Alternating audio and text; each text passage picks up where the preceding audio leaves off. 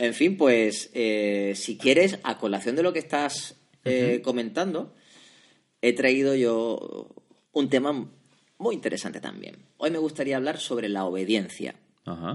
Es un tema que desde la psicología social no es nuevo, pero es eh, un tema muy apasionante. Habrá personas que, que después de lo que comentemos hoy dirán, bueno, conozco estos datos o conocía parte de estos datos, pero estoy seguro que de una gran mayoría le, le sorprenderá porque, bueno, no, aunque son datos muy disponibles, pero no todo el mundo busca sobre ello, ¿no?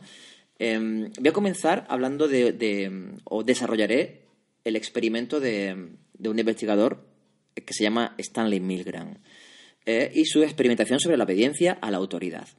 Eh, importante, te voy a hacer una pregunta, así a las bravas, te iré diciendo alguna que otra y a ver qué, qué te parece a ti de entrada.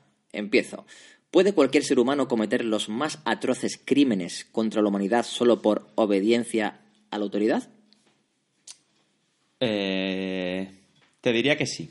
Te diría que sí, eh, sin entrar a lo mejor a fondo, qué es lo que es la autoridad. Bien, la autoridad es como, si aplicamos el sentido común, ya sabemos lo que es, vivimos en, un, en una unidad familiar absolutamente jerarquizada, vivimos en una cultura absolutamente jerarquizada, los, los trabajos que tenemos eh, lo hacemos en jerarquía, en definitiva, eh, hay todo montado un Estado de Derecho basado en muchas jerarquías. Es, es una paradoja, en cierto modo, ¿no? Eh, pero bueno, ¿por, por qué surgió todo esto de, de estudiar la, la autoridad o la obediencia a la misma? Porque todo obedecemos a las mismas, ¿eh? Todo obedecemos a la autoridad en mayor o menor medida. Bien, te cuento, tras la Segunda Guerra Mundial, eh, había muchos investigadores que empezaron a plantearse, oye, ¿por qué, por qué, por qué un ser humano aplica la obediencia a extremo? Es decir, tras la Segunda Guerra Mundial se hicieron muchos juicios, eh, crímenes de guerra, ¿no? Eh, a los nazis.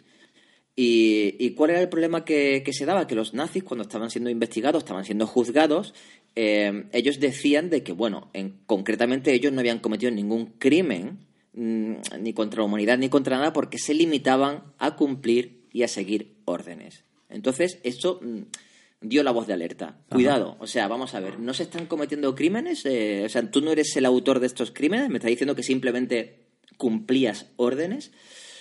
Esto fue tan impactante tras la Segunda Gran Guerra que llevó a los investigadores a, oye, vamos a hurgar un poquito acerca de qué es lo que está ocurriendo aquí, porque no, no, no entiendo cómo, no ni uno ni dos, sino muchas personas están diciendo de que ellos no cometieron ningún crimen, sino que simplemente estaban Cumpliendo cumpliendo, una orden, ¿no? Entonces, bueno, por ponerte un poquito en ubicación, Stanley Milgram es un psicólogo, eh, era un psicólogo norteamericano de la Universidad de Yale, que en 1961 eh, hace una serie de experimentos cuya finalidad era medir precisamente eh, la obediencia. Eh, para ello eh, hizo un, bueno, para mí una de las experimentaciones más apasionantes dentro de la psicología social. Otra, otro dato importante, es decir, hay muchas investigaciones que se dieron a finales de los 60, principios de los 70, que a día de hoy no se podrían llevar a cabo porque no son éticas. No son éticas porque, claro, para investigar determinadas cosas no se lo puedes comentar a las personas, porque si no caeríamos dentro de roles Claro. y no daríamos nuestra No realidad, real, efectivamente, ¿no? Entonces, claro, al no ser éticas no se pueden continuar eh, investigando. Pero bueno, sí que en ese tramo, en ese periodo, se dieron muchas circunstancias e investigaciones que nos llevaron a puntos muy interesantes. A ver, preguntas. ¿Los nazis fueron realmente malvados y desalmados o se trató de un fenómeno grupal que podría ocurrirle a cualquiera en las mismas condiciones? ¿Cómo te quedas con esa pregunta? Porque es una, de las preguntas que se planteó difícil, Stanley. Una pregunta difícil, sí. ¿Hasta qué punto somos totalmente conscientes de las consecuencias de nuestros actos cuando tomamos una decisión dura por obedecer a la autoridad? Otra pregunta que se puede quedar ahí y que cada uno se la pregunta a sí mismo, ¿no? Eh, te cuento cómo, eh, eh, cómo se desarrolló este experimento. A ver, se reclutó un total de 40 participantes para el proyecto. Todo fue mediante un anuncio en el periódico. Estamos hablando de la época que no había redes sociales ni cosas por el estilo. Bueno, el periódico era la red social. Era la red social, efectivamente. Entonces el experimento estaba catalogado como un experimento sobre memoria y aprendizaje. Y se le daba a las personas eh, cuatro dólares por participar. Para que te hagas una idea, cuatro dólares vienen a ser aproximadamente unos 28 dólares a día de hoy. Ok. ¿De acuerdo? Entonces se le aseguraba que con independencia del resultado o de lo que sucediera en el experimento, tú te ibas a llevar ese dinerito calentito para tu casa. Es decir, que si tú participabas tenías garantizado ese dinero. Ese era el reclamo, ¿vale? Entonces, el desarrollo del experimento tiene tres roles implícitos. Un rol era el rol del investigador, eh, que el investigador eh, iba con una bata blanca y era como el que representaba a la autoridad, porque era el que estaba investigando, el- esa invitación que se hacía a los participantes. La siguiente figura o el siguiente rol recaía en el maestro, que el maestro era el que representaba a cada uno de los 40 participantes, y el otro rol era el alumno. Por lo tanto, aquí tenemos la triada investigador, maestro y alumno. ¿Cuál es la historia que no sabían los maestros? ¿Cuál es la historia que no sabían los participantes? Bueno, pues muy sencillo. Tanto el investigador como el alumno eran personas que pertenecían al experimento, eh, sabían perfectamente lo que estaban haciendo y lo que estaban midiendo eran las reacciones o comportamientos de este supuesto maestro, que eran las personas a las cuales se atrayeron mediante el periódico para ser investigadas. De entrada, ¿cómo estás viendo el experimento? Es interesante. Me parece crudo para el día de hoy, pero interesante, sí. Bueno, pues tanto maestro como alumno serían asignados en habitaciones diferentes pero conjuntas. Te pongo un poco el contexto. Eran dos habitaciones, una pegadita al lado de la otra.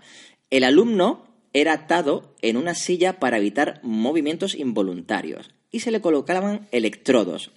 Mientras el maestro, que recordemos que el maestro es la persona que estaba siendo investigada, eh, era asignado eh, en la habitación de enfrente y se le ponía frente a él un generador de descargas eléctricas con 30 interruptores que regulaban la intensidad de la descarga en incrementos de 15 voltios. Es decir, por cada descarga que da aumentaba 15 voltios, oscilando los valores entre 15 voltios y 450, que era el valor máximo. Vale. o Vale. sea, el botoncito 30 eran 450 Eh, vatios. 450 voltios, para quemarte interiormente, básicamente, ¿no? Entonces, eh, para que todo fuera muy impactante y que no quedaran cosas al azar, eh, había determinadas etiquetas que colocó Milgram eh, en, en las descargas donde ponía moderadas, fuertes y peligrosas, ¿vale? Obviamente, pues porque te llevaban a un punto, imagínate recibir 450 voltios, Hombre. La realidad del experimento, ¿cuál era? La realidad del experimento es que el, el generador era absolutamente falso.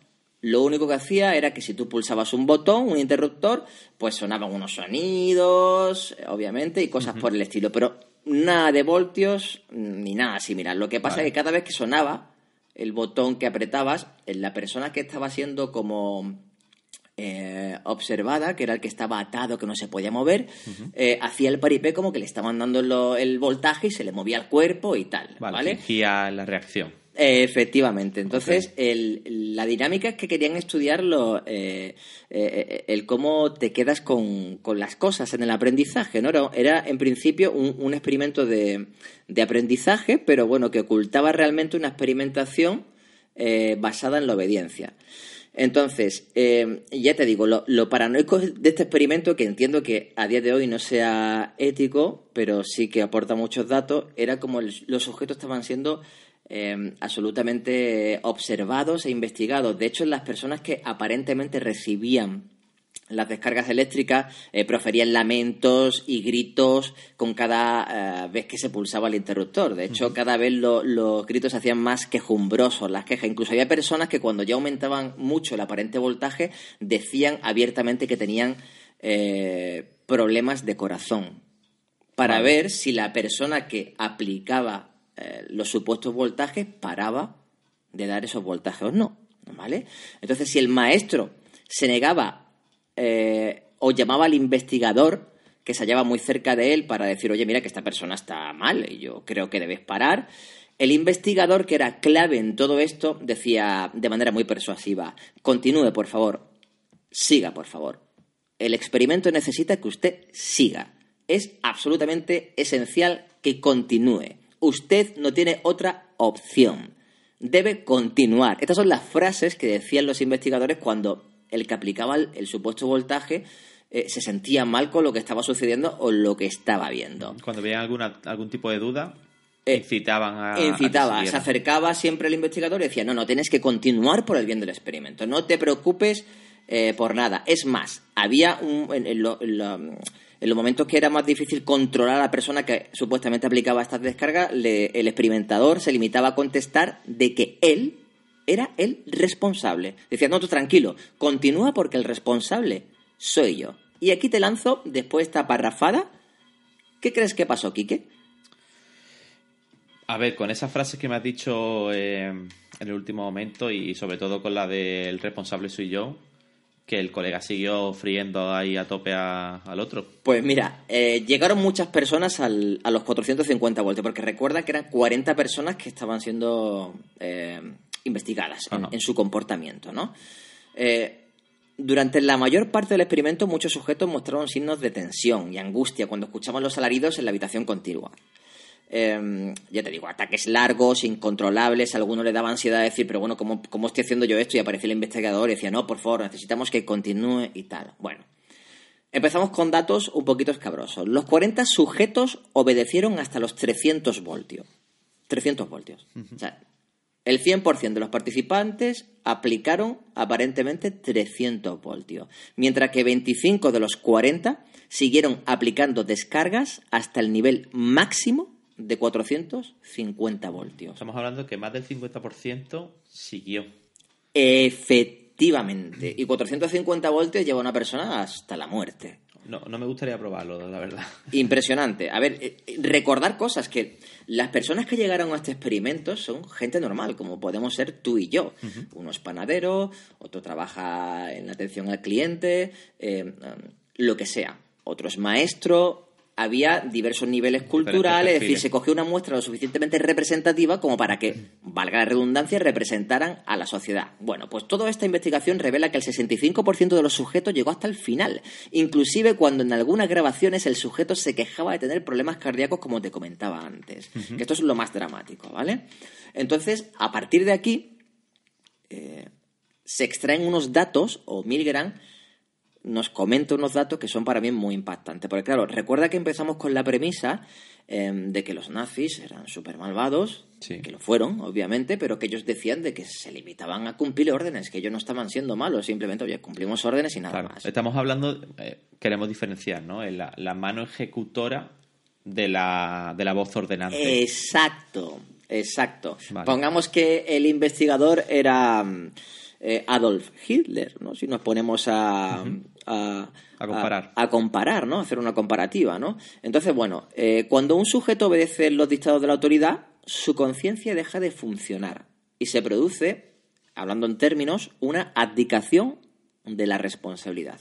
Es decir, la persona piensa, yo no soy responsable. Sí, estás ejecutando, como bien apuntabas tú pero yo no soy eh, responsable, perdón.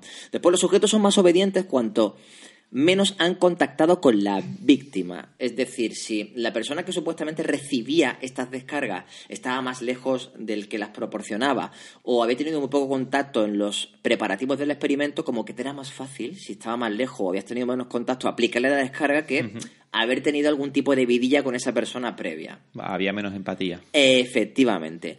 Eh, los sujetos con personalidad autoritaria, y aquí viene lo más gracioso, son más obedientes.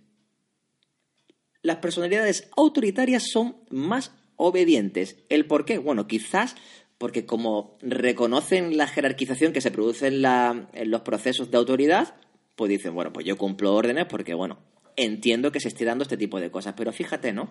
Había un dato que me, que me causa un poquito de estupor el que una persona que es autoritaria luego sea más obediente. Mm, De esta frase podemos eh, cortar mucha tela y es aplicable a muchas cuestiones sociales que nos rodean. Pero bueno, te quiero contar eh, cuatro cositas más o cuatro conclusiones extraídas por, por Milgram, ¿vale?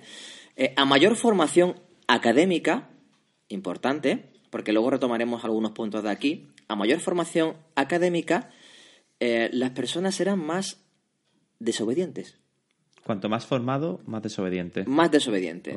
Es importante este dato. A mayor proximidad con la autoridad, mayor obediencia. Es decir, si el investigador está más cerquita de ti, como que tú te vuelves más obediente a lo que te dice. ¿Vale?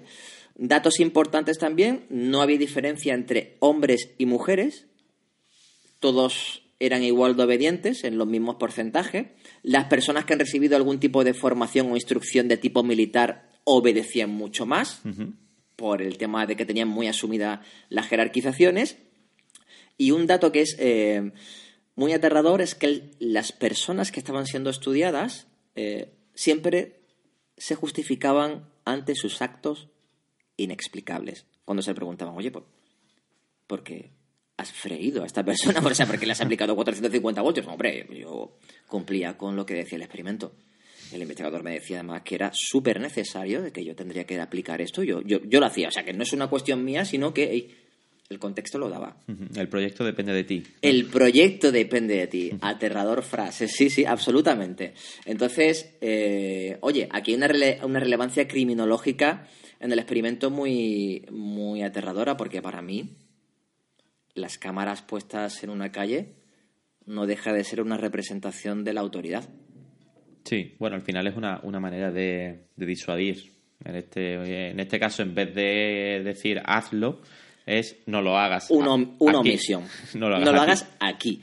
Pero bueno, es una forma, en cierto modo, de obediencia porque te deja muy claro de que el gran hermano te está observando. ¿Vale? Entonces, hey, em, que no se nos olvide esto, ¿no?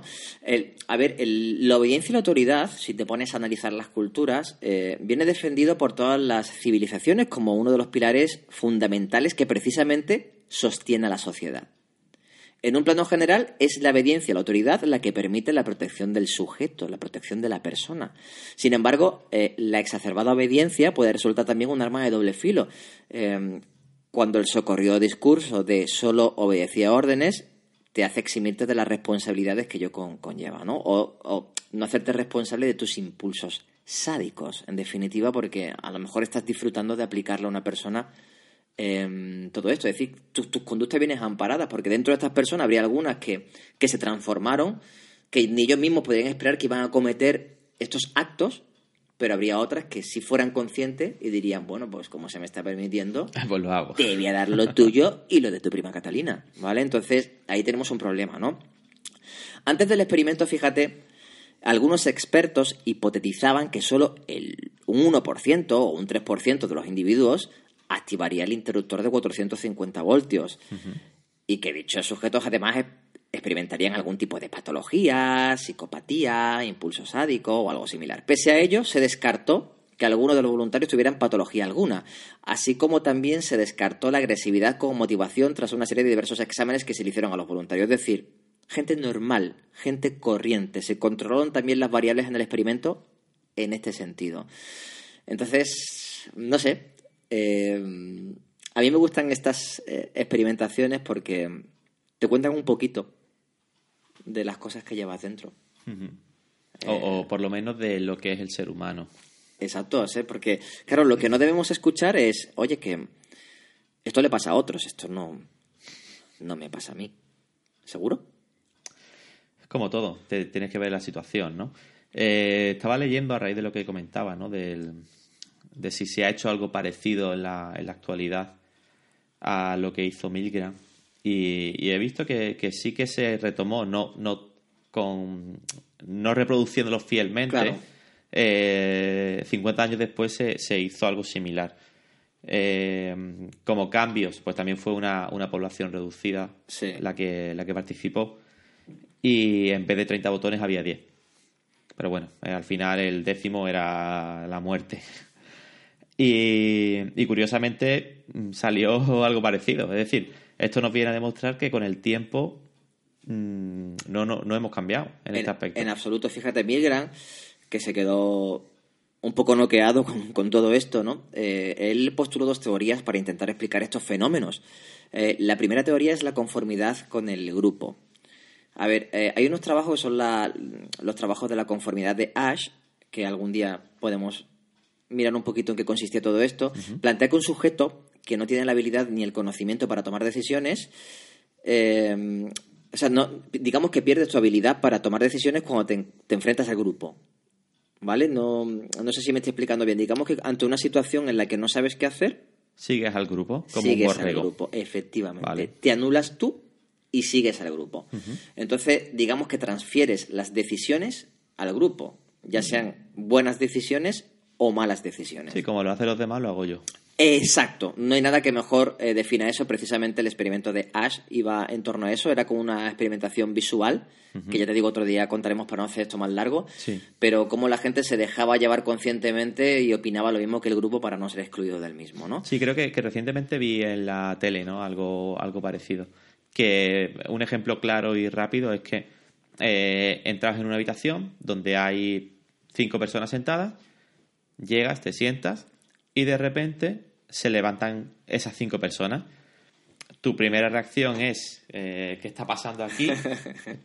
pero a- a- en menos de un minuto estás de pie como ellos. O sea, no sabes qué estás haciendo, pero estás de pie. ¿Por qué? Porque te estás integrando en, en ese grupo o haciendo mm, lo mismo que ellos han decidido hacer, ¿no? Totalmente. Eh, entonces sí que sería interesante quizás hablar de, de eso en algún momento, ¿no? Sí, sí, eso. eh, hay muchos experimentos que a lo largo del desarrollo de Hablemos de X me gustaría retomar de psicología social porque eh, nos ponen en un punto muy interesante. La segunda teoría, eh, retomando que decía Milgram, es la teoría de la cosificación para explicar un poco esto. Cosificación, repito, ¿vale? Cosificación. Eh, es muy aceptada la cosificación y hace referencia a que la esencia de la obediencia consiste en que la persona se percibe únicamente como un instrumento de la misma, ¿vale? Por lo tanto, puede atender a los deseos de otra persona. Cuando te digo otra persona, te digo de otro gobierno o, o de lo que sea. ¿Vale? Entonces, para mí, de todo lo que te he comentado, de las 40 personas que participaron, de que el 65% de ellas llegaron a aplicar los 450 voltios a la persona, bla, bla, bla, bla, bla, a mí hay cosas que, que- que- me han dejado muy, muy tocado, de las reflexiones propias de, del colega Milgram, ¿no? Y uno de ellos es eh, que la conciencia deja de funcionar. Y esto me, me- me lleva a pensar muchas cosas. Hay una obra muy emblemática que es El miedo a la libertad de, de Fromm, que desarrolla el concepto de la conformidad automática Ajá. para un poquito explicar qué sucede, ¿no? Se trata de la adaptación de la persona a las pautas culturales con el objeto de hacerse igual a millones de autómatas y dejar así de sentirse sola. Para Fromm, la sociedad moderna ha aumentado el desamparo y la inseguridad del ser humano, hallándose este más dispuesto todavía a someterse, incluso de una forma ingenua o infantil, a las autoridades que sean capaces de hacerle más ligera la carga de la soledad y de la duda, en definitiva. Por lo tanto, ¿en qué punto nos encontramos? Porque tú antes hablabas de desarrollo, de cómo eh, las tecnologías nos están influyendo, pero precisamente a lo mejor están influyendo, aunque sea muy típico y muy tópico hablar de ello, en esta inseguridad del ser humano y de cómo eh, nos lleva a despersonalizarnos en cierto modo, ¿no? Porque dejamos de tomar determinadas decisiones por nosotros mismos, nos dejamos llevar, bueno, por determinados planteamientos grupales y nos vamos con ellos. No, no sé cómo lo verás tú en concreto. A ver, me gustaría meter eh, aquí un tema que seguramente sea un tema conflictivo Sí, en relación a lo que estabas comentando. La religión. sí, Lo primero es, eh, la religión te dice cómo debes actuar para ser eh, un buen religioso. sí, ¿Vale? Eh, hoy en día sabemos que, eh, por ejemplo, la religión musulmana, pues hay una rama radical que justifican todos sus actos por lo que ellos entienden que dice eh, el Corán. ¿vale? Que es su libro sagrado y es la, la palabra de- del, del profeta, ¿no? Realmente es como un experimento Milgram a lo bestia. Sí.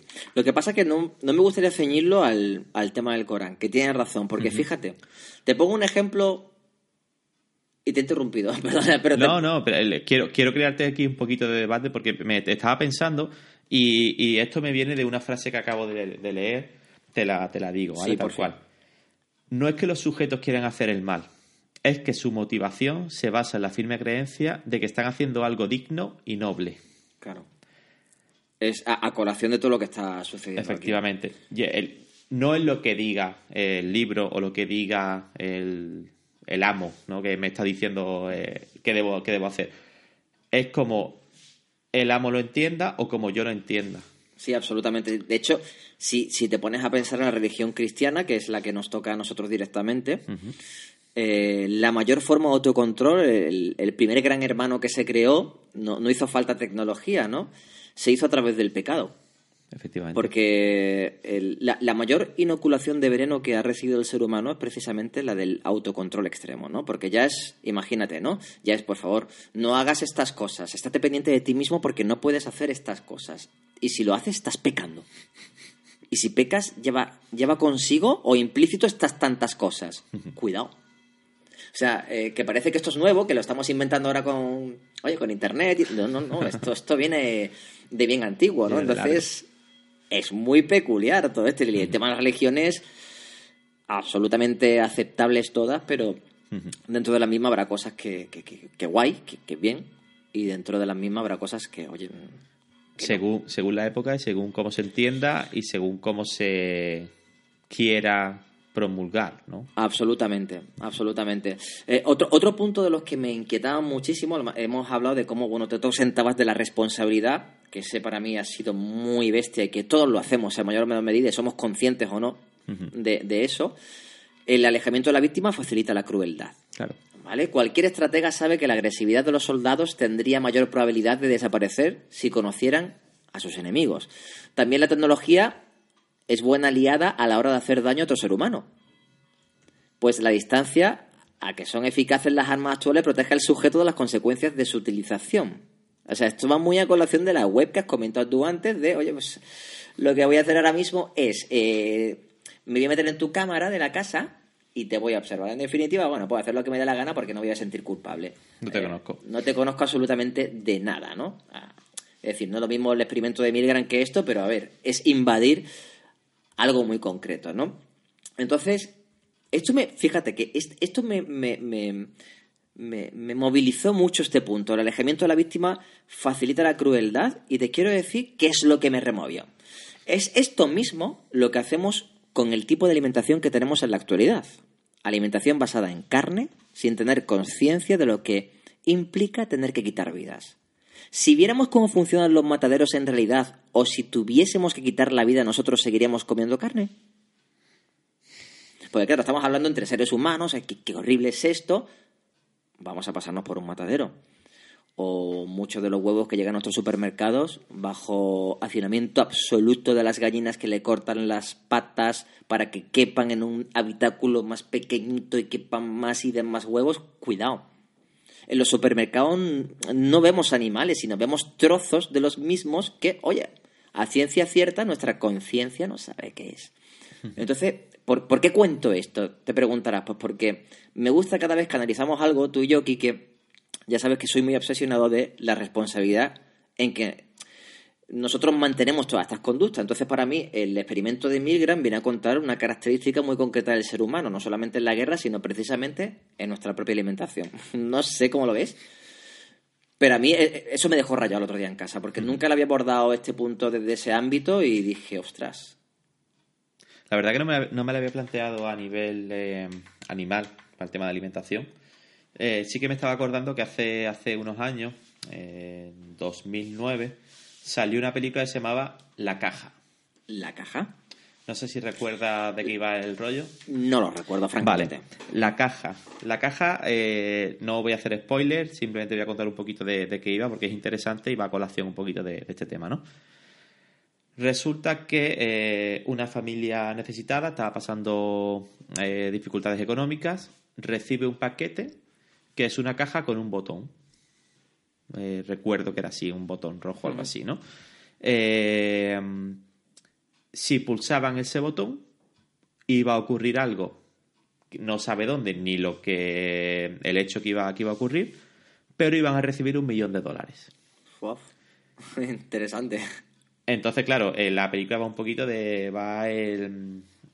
de qué ocurre si pulso este botón. ¿Realmente me compensa ese dinero? No sé lo que va a pasar, ni, ni a lo mejor me toca, por lo tanto, a lo mejor debería pulsarlo, ¿no? Está claro. Entonces es eso. Eh, no voy a contar más porque no me acuerdo tampoco. pero, pero sí que recuerdo que era interesante. No sé. En, en lo que te- tengo una, una hago un inciso aquí. Tengo una capacidad de olvidar películas Sí. brutal. Como yo de olvidar nombres. Bueno, es, es brutal. Eso, eso me da eh, la oportunidad de volver a verla y volver a disfrutarla. Interesante. Pero bueno, Dentro de un par de años la veré porque la voy a disfrutar como si fuera el mismo. a lo mejor en mitad de la película digo, hostia, que yo ya lo he visto. en los títulos de crédito. Total, que, que recomiendo. Eh, la caja era el título en español y The Box, es inglés, es el título eh, original. Interesante. Y trataba, trataba sobre, sobre esto. Seguro que Netflix no la tiene porque cada vez que busco una película interesante en Netflix nunca está. Pero bueno, tampoco eh, voy, voy Pero a tiene- tiene Netflix, En eh, esos derroteros, ¿vale? A la pregunta que me hacía, si me había planteado eh, esto, a nivel eh, alimentación, nunca me lo había planteado. Pero supongo que si antes se alimentaba eh, de carne y tenían que matarlos ellos mismos porque lo hacían. No a esta escala tan brutal como lo hacemos de mm, mato sin saber que si se va a consumir esta comida, pero sí que se mataban animales para comerlo, Claro. ¿no? Pero distinto es cazarlo Ajá. que, que tomar algo que no sabes que estás tomando. Porque Ya, eso sí. Hoy yo creo que se reduciría notablemente eh, el consumo de carne. Aparte porque, bueno, eh, la huella ecológica, que eso sería para analizar en otro programa, la huella ecológica que deja el consumo de carne a, ni- a nivel mundial, es horripilante. O sea, nuestro estilo de, de- de consumir alimentos está llevando al traste al planeta. Pero bueno, ya te digo que eso será para analizarlo eh, quizás en otro momento, pero que, no sé, eh, yo veo muy bien que te alimentes, pero que tengas conciencia de lo que haces. De todas maneras, quiero acabar con el mejor punto. Quiero acabar con el mejor punto. A ver, a mayor formación, menor intimidación de la autoridad. Me, me gusta que comentes eso. Eh, no te lo he dicho, pero estoy grabándote. Ah, sí, ah, estupendo, sí. estupendo, estupendo. A traición. Y eh, eh, quería hacer una prueba de, de grabación en directo y Sí. emitir un poco en directo. Y, y Elmo Painen, a través de Facebook, nos comenta eh, esto mismo que estás diciendo tú. A mayor formación, tienen más herramientas para luchar. Efectivamente. O sea, el conocimiento te hace más poderoso. Te da más recursos mentales.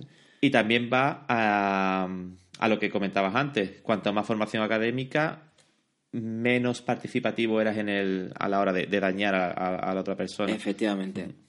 Es que, fíjate, los sujetos que menos obedecían o que más desobedecían, eh, sí se consideraban a sí mismos responsables del dolor infligido a la víctima. Cuidado. Ajá. Aquí ya, o sea, la percepción eh, ha cambiado muchísimo porque los otros no podían ser conscientes del dolor que aplicaban, pero esto decían, "Mm, perdona, vale, ¿habré pulsado el 450 o no? Pero sé que eh, estoy jodiendo a esta persona. ¿Vale? Entonces, yo creo que es un punto muy crítico, ¿no? La, la formación. Eh, tener recursos mentales, como comentaba el amigo Elmo Bain, es eh, tener recursos para dudar, que no es poco. Es decir, que no me voy a creer lo que me estás contando, sino que lo voy a poner en duda, cosa que es súper importante. ¿Cuál es el problema de poner en duda? Que al desobedi- al desobediente se le impone un camino muy solitario eh, en el que le costará mantenerse estable, porque a ver si, si vives en una eterna filosofía de la sospecha, que es la que me gusta a mí, que es dudar de todo aquello que te parece como absoluta verdad, oye, pues eh, puedes tener una vida complicada en ocasiones, ¿no? Luego la formación es la llave que abre todas las puertas. Eh, esto me hace pensar en la actualidad, Quique, en los recortes en educación, entre otros, no, no es por meter los dedos, ¿no? Pero conforme menos educación se tiene, oye, pues ya estamos viendo a raíz de un experimento de psicología social hasta qué punto se puede llegar a actuar. Porque estamos hablando de comportamientos absolutamente observables. Mm, Cuanto menos sepas, más fácil es creerte lo que te dicen, ¿no? Totalmente. Yo, Y más fácil es que te manejen. eh, a ver, es que... A ver, me gustaría acabar todo esto con una, una pequeña reflexión y una pequeña preguntita, si, si te parece a ti guay. Dale. ¿Vale? La importancia de la desobediencia es el eje donde gira toda esta experimentación que tanto cuenta de nosotros y la cultura donde nos hemos creado, porque en definitiva nos hemos creado en una cultura. La desobediencia lleva implícito el miedo al que dirán, a que sea reprimida esta desobediencia y esto nos lleve a un camino no deseado, etcétera. Todo esto se sustenta en el miedo. Miedo a la represión por parte de la familia, de tu círculo cercano, del Estado. Pongamos como ejemplo la ley Mordaza o cualquier otra. ¿Vale? O sea, la ley Mordaza, que es que estamos hablando como que tal, eh, pero es que esto lo tenemos eh, todos los días en vena. quiero acabar con una pregunta y que cada uno se la pregunte a sí mismo. No, no, no espero respuesta, pero bueno, si la quieren dar en Facebook, Twitter, etcétera, que lo digan. La esperamos, la esperamos. La esperamos en ese sentido, pero ahora mismo quiero acabar todo este tema, si tú no tienes nada más que añadir, con una única pregunta. ¿Qué pasaría si viviéramos sin miedo? Ahí lo dejo. ¿Qué pasaría si viviéramos sin miedo?